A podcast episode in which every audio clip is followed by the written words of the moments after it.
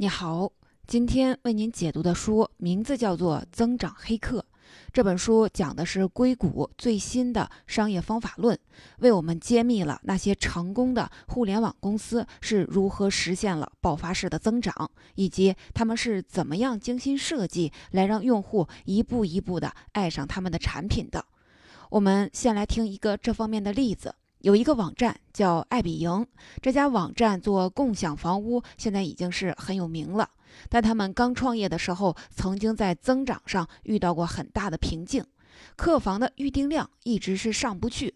后来用增长黑客的方法做分析，发现有很多想订房的用户是在哪儿跑掉的呢？就是在看到那个房东拍的照片的时候，本来房子其实挺好的，但是房东把照片拍得太差。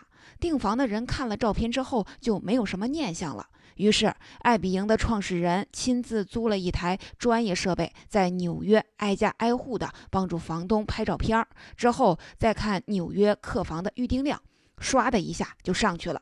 这招好用，立刻复制推广。一开始雇了二十名的专业摄影师，后来是两千名。在巴黎、伦敦、温哥华这些城市提供免费的房屋拍照服务，就这么一个简单的解决方案，爱彼迎的整体业绩一下增加了二点五倍。爱彼迎在这里采用的就是增长黑客的做法，他们没有跟着感觉走，比如去动员更多的人把房子共享出来，或者是在搜索引擎上打广告。当有人搜索哪个景点的时候，就提示说附近有一些房子，你可以考虑下。这些广告花再多的钱都不会从根本上解决问题，因为订房的人看完照片之后还是不会下单。增长黑客本质上是一种精准的、低成本、高效率的营销方式。这里的黑客说的不是传统意义上的网络黑客，网络黑客的单词是 hacker，而这里黑客的英文单词是 hacking，意思是创造性实现增长的技术。那么问题来了，为什么增长黑客就可以精准地找到问题所在，然后创造性的推动增长呢？今天的这本书将为您揭开这个秘密。这本书的作者名字叫肖恩·爱丽丝，他服务过一家公司，叫多宝箱，是给用户提供云盘存储服务的。当时在这个领域中，多宝箱资金上的劣势非常的明显，他获得的投资是一百二十万美元。而他的竞争对手有四千八百万美元。要用传统的观点来看，多宝箱简直就是毫无机会。但是肖恩·爱丽丝几乎没花公司什么钱，纯粹用增长黑客的方法，创造了年增长百分之五百的奇迹，让多宝箱脱颖而出，统治了云盘存储的市场。肖恩·爱丽丝先后服务了四家多宝箱这样的公司，他让每一家公司都取得了飞速的增长。于是，肖恩·爱丽丝干脆就自己创业，专门为互联网公司提供增长方面的咨询，被很多人认为是增长黑客领域当中最牛的一个人。我专门查了一下时间表，他用增长黑客在多宝箱创造奇迹。大概是十年前的事情，而他这本书的英文版直到二零一七年才出版，因此这本书可以说是他厚积薄发的一个总结。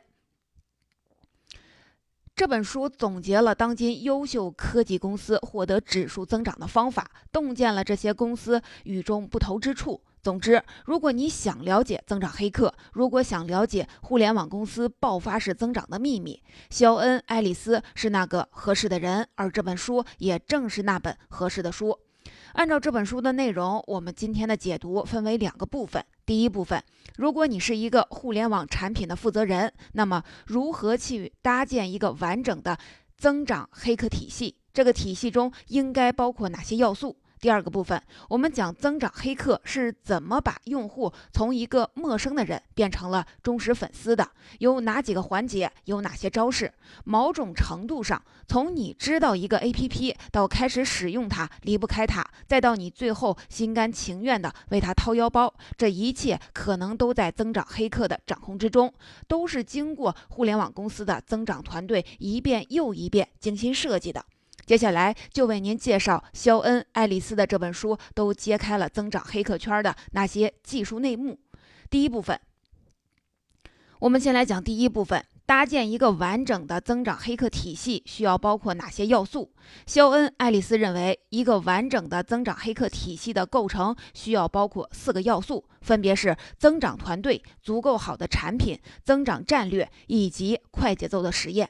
要理解这四个要素，你不妨在头脑中描绘一个阿基米德撬动地球的画面。撬动增长地球需要有什么呢？首先得有人，对吧？其次得有支点，有杠杆。除了这三个明面上的之外，你还得学会如何发力，也就是掌握一套内功心法。第一，人增长团队。增长黑客体系的第一个要素是人，也就是增长团队。在增长黑客的概念提出之前，互联网公司也会做增长方面的工作，但是那会儿是按项目组织的，甚至就是临时开个会，从相关的部门找几个人一起针对某个具体的问题想想办法。没有谁的岗位职责是专门对增长这件事儿负责的，这也就会让增长这件事儿缺乏持续的跟进。基本是开个会，大家回去落实一下，短时间内看到了效果，人们就皆大欢喜，然后就赶紧去忙别的工作。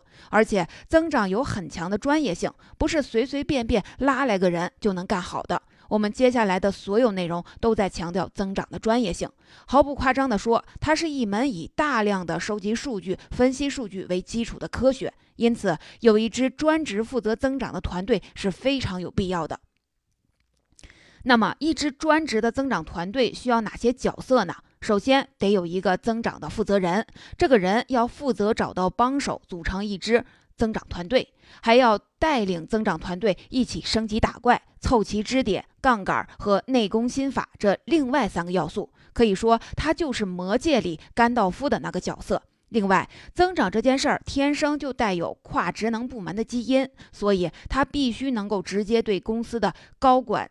进行汇报，最好是对公司的 CEO。在 Facebook 增长团队的老大就是向扎克伯格直接汇报的，因此他就拥有很高的权限，能从各部门获得必要的支持。除了增长负责人之外，这个团队还要有产品经理的角色，不能没人懂产品。有软件工程师能够深入到底层技术提一些想法，以及数据分析师、营销人员等等，这些是一支增长团队中比较常见的角色。当然，如果是一家创业公司，人手有限，能抽出来做增长的就一两个人，那就需要有人身兼数职。但这个角色的事情基本上是少不了的。而对于一家大公司来说，比如 Facebook，他们的增长团队人数可以多达上百人。第二，支点好产品，增长黑客体系的第二个要素是要有一个支点。阿基米德说：“给我一个支点，我可以撬动地球。”这意思很明显，除了人之外，支点是排第二位的。增长的支点是要有一个足够好的产品。怎么判断产品是不是足够好呢？这本书说，关键看产品是不是能够让用户体验到啊哈时刻。啊哈是英文中一个表示惊奇的语气词，啊哈时刻就代表着一个产品能够让人用着用着突然由衷的发出一种赞叹。比如，为什么打车软件出现之后，用户很快就喜欢用呢？滴滴这些公司的补贴只是一方面，更重要的是，它是一个能让人感到惊喜的产品。那会儿，很多地方的人都对出租车不满意，要么就打不着车，要么司机经常的拒载。而在你第一次使用打车软件的时候，你发现这东西真的能分分钟派一辆车到你楼下等你，再把你给接上。回想下下一次那个感觉。你有没有从内心里涌出一声“哇塞”？还有这种操作，这就是打车软件的啊哈时刻。再比如大众点评的啊哈时刻，是你从上面不断的发现一些你原来不知道的好餐馆。淘宝的啊哈时刻是当你需要一个什么东西，你自己都觉得这应该不会有人卖吧，结果淘宝上一搜，发现早就有现成的了。所以站在用户的角度，看看产品是不是能让用户在心里发出一声赞叹。如果能，这才是一个足够好的产品。第三，杠杆、北极星指标。有了支点之后，很自然的一个反应是还需要一个杠杆。这跟杠杆在增长领域的术语叫做唯一重要的指标，也叫做北极星指标。为什么要确定这么一个唯一重要的北极星指标呢？因为增长的落地一定是跟指标结合起来，而跟一个产品相关的指标实在是太多了。当这么多的指标同时摆在面前的时候，很多人都会陷入分歧瘫痪、一团乱麻，不知道从哪个指标入手。Facebook 的增长团队就曾经陷入过这样的分析瘫痪，后来还是扎克伯格亲自拍板说，其他的都别管，就抓好活跃用户数这一个指标，你们朝着这个方向用劲儿就行了。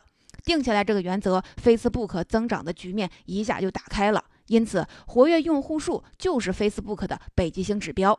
之所以叫它北极星指标，是因为它给所有的增长工作确定了一个战略方向。扎克伯格的这个做法后来成为了增长黑客的一个重要准则。关于北极星指标，我们需要了解三个方面。第一个是每个产品都应该找到属于自己的北极星指标。Facebook 现在的北极星指标是日活跃用户数，简称日活。但是这个日活可能并不是其他产品最重要的指标。比如微信，用户用微信最主要的目的是为了随时随地给其他人发免费的信息，这是微信带给用户的啊哈时刻。因此，微信的。北极星指标是用户发送的消息数，发送的消息越多，代表用户越离不开它。那为什么日活不是呢？因为有可能日活很高，但是有大量的用户上线之后发一条消息就完事儿了，这对于微信来说是不可接受的。所以消息数比日活更准确。第二，北极星指标并不是一成不变的，随着产品的版本升级，它的啊哈时刻也会发生变化。前期的微信一定最重视用户发送的消息数量，但现在有很多人用微信是把时间大量的花在阅读公众号文章和其他的功能上，所以这时候微信的北极星指标就需要做一些调整。第三，北极星指标着眼的是全局，需要对它进行向下分解，形成一个基本增长公式。基本增长公式是什么样呢？等号的左边是北极星指标，右边是核心指标一乘以核心指标二乘以核心指标三，等等等等。就是说，为了提升北极星指标，首先要着眼于这么几个和它有关的指标。当你分别想办法把这几个指标做好增长的时候，自然就会通过基本增长公式传导到北极星指标上。第四，发力，快节奏的试验。人、支点、杠杆都有了，我们再说说撬动增长怎么发力的问题。增长黑客发力的内功心法叫做快节奏的试验。我们前面说了，增长是一门以收集数据、分析数据为基础的科学。收集数据、分析数据干什么呢？就是用来做实验。增长团队平时的绝大部分时间就是在不停的做实验，撬动增长最终是要靠实验来完成的。实验的结果有这么几种，相当一部分实验不会起到任何作用。有一小部分有作用，但是作用有限；还有一些看起来效果不错，但仔细一分析，干扰因素太多，没法大规模的推广复制，这也没有什么意思。只有非常少的那么几个会带来巨大的效果。所以，增长团队做试验这件事儿就跟淘金一样，遇到的大多数都是沙子，偶尔有小的金粒儿，运气特别好的时候才会碰见个大点儿的金块儿。因此，增长团队做试验最重要的心法就是快节奏。首先呢是要快，只有快了，实验的数量才能攒上去。不要把希望寄托在一夜暴富上，而是要通过大量的试验来推动一次又一次的小幅度的增长。每次改善一点点，最后也会转化成压倒性的优势。其次是要有节奏，做实验包括四个步骤。第一步是分析，要从长期积累的数据和针对性的用户调查中寻找依据。分析完，进入第二步，提出想法，什么想法都是可以接受的，别轻易的就对团队成员说这想法太异想天开什么的。增长黑客的字典里没有不可能这三个字，因为历史上已经出现过太多匪夷所思的案例。第三步是排定优先级，对每个想法进行打分，选出一个或者是几个比较好的想法。最后一步是测试，想想想法实施之后有没有带来什么积极的变化。第四步完了之后，再回到第一步进行总结分析，做成一个闭环。因此，肖恩·爱丽丝把这个实验的方法称为增长黑客循环。他建议最好一周就要走完一轮，这么一轮一轮的滚动下去，才可以为撬动增长带来源源不断的动力。第二部分。上面讲了一个完整的增长黑客体系是什么样的，有人有好产品做支点，有北极星指标做杠杆儿，再以快节奏的实验作为心法。我们前面提到过一个问题：当这套体系运转起来之后，它是按照一个什么套路，把一个潜在的用户一步一步的引导成为产品的忠实用户的呢？增长黑客对用户的管理遵循一个漏斗模型，这个模型呢有四个环节，分别是。获客、激活、留存和变现，我们等会儿会介绍这四个环节都做些什么。在这之前，我们要首先理解一点，那就是在这四个环节中，用户会有一定的流失。就是说，获客环节的用户不一定能够激活，激活的用户不一定能够留存，留存的用户不一定都能变现。因此，这个模模型的形状是一个上粗下细的漏斗，有一些用户就会从漏斗中逃出去，但是还有一些用户会被成功的转化到下一个环节。而增长黑客要做的就是用尽十八般武艺，向下转化更多的用户，这是做增长大逻辑。明确了这个大逻辑，我们再讲讲这四个环节的做法。第一，获客。第一环节获客，关注的是如何获得更多的新用户。互联网时代，我们说增长，通常提到最多的就是用户数，因为获客是增长的起点，过不了获客这一关，其他都无从谈起。获客阶段有一个重要的试验方法，叫做 A/B 测试。A/B 测试可以大大的提升获客的效率。比如说，广告语是获取新用户的传统做法，但是用哪个广告语更好，哪个广告语更能对上用户的胃口？传统做法基本上是靠猜，跟着感觉走。最后呢，大多数情况都是老板个人喜欢用哪个就用哪个。而增长黑客做这件事儿的优势在于，它可以用 A/B 测试这个科学的方法对。广告语的获客效果进行检验，哪个好，哪个不好，是用数据来说话的。这本书提到了一个媒体网站的例子，他的做法呢，是对每一篇即将上线的文章做 A/B 测试，选出广告语，也就是这篇文章的标题。他是这么操作的：文章的编辑需要拟出二十五个以上的备选标题，经过内部的筛选出两个。注意，到这里为止还是靠经验。但接下来的做法就不一样了。他们在正式发布文章之前，会先用这两个标题生成两个不同的临时链接，把这两个临时链接分别发给两组用户。时间一到，哪个标题带来的阅读量和分享数更多，正式发布的文章就采用哪个标题。这么做不仅保证了单篇文章的效果，而且当每篇文章都这样坚定地走下来的时候，他们就知道到底哪些文字和短语更受欢迎。于是就把文章标题做得越来越到位。这个网站现在已经成为美国最大的媒体网站之一。他们的负责人把 A/B 测试视为他们成功的秘诀。除了 A/B 测试之外，获客还有一个理念是尽可能的通过用户获取用户，也就是说，病毒式的传播。肖恩·爱丽丝曾经服务的那个公司是一个云盘类的服务，每个用户在云盘上存储的空间是有上限的，因此用着用着就会面临空间不够使的问题。利用用户对大空间的期待心理，肖恩。爱丽丝为这个公司设计了一个病毒传播机制，告诉用户说，如果把这个公司介绍给其他人，那么介绍的人和被介绍的人都会获得存储空间的赠送。注意，这是一个三赢的设计：老用户和新用户获得了存储空间，而公司的用户数则在这次的病毒传播中飞速的增长。发现没有，用户在传播这种病毒的时候，他是特别主动的要做这件事情。这当然都是增长黑客设计出来的局面。第二，激活获客之后的下一个环节叫做激活。如何让新用户真正的使用你的产品？有相当一部分 APP 的新用户，百分之八十以上都不会被激活。也就是说，当你想尽一切办法把用户拉到门口，但是很多用户没进门，转身就走了。你说这事儿得有多可惜？激活用户的核心仍然跟阿哈时刻有关系。那就是让新用户更快的体验到啊哈时刻。来了不能白来，你得尽快的让他们觉得这个产品不可或缺，这样他们当然就不会走了。为此，最重要的是减少用户在体验啊哈时刻之前可能会遇到的障碍，或者叫摩擦。关于摩擦，举一个大家都知道的例子，用过订火车票的那个一二三六六嘛。有一段时间，一二三零六设置了图片验证码，必须要选出正确的图片才能顺利下单。一二三零六设置图片验证码，其实是为了防止一些网络机器人来违规的抢票，这个大家都能理解。但是他们盲目的提高图片验证码的难度，把大量的真实用户给难住了。本来一二三零六的阿哈时刻是让大家用手机轻松的买到火车票，但这下倒好，很多人被一个验证码搞得心情很不爽，跑到网上去吐槽，这就是一个完全没必要的摩擦。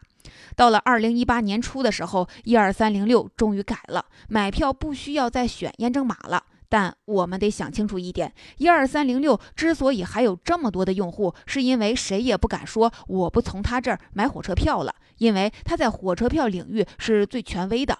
如果你的产品没有一二三零六的命，那就不要犯类似的病，搞不好连被吐槽的机会都没有，就被 pass 了。为了尽可能的减少摩擦，你可以。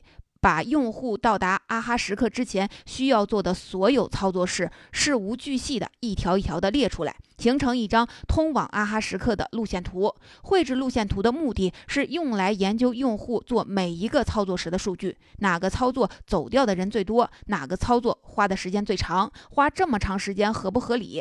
搁到一二三零六的这个例子上，假如用户在通过验证之前平均需要刷新四到五次。这肯定就是摩擦，所以来一个路线图，做好数据分析，然后挨个的消除路线中可能出现的摩擦，尽量的让用户体验啊哈时刻的过程如丝般的顺滑，而不是给他设置九九八十一难去考验他。第三，留存。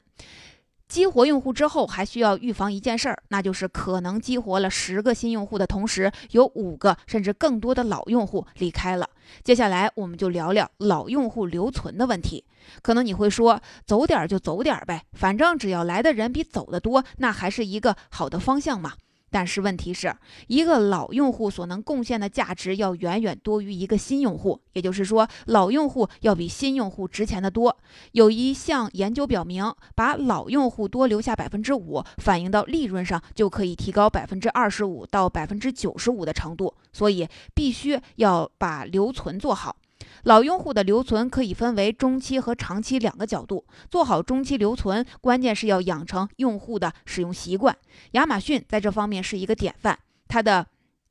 会员制度就是专门为老用户设计的，只要你付上几十美金成为亚马逊的会员，就可以享受到亚马逊一连串只针对会员的服务，包括免费配送、两日内的快递送达以及商品的特殊折扣。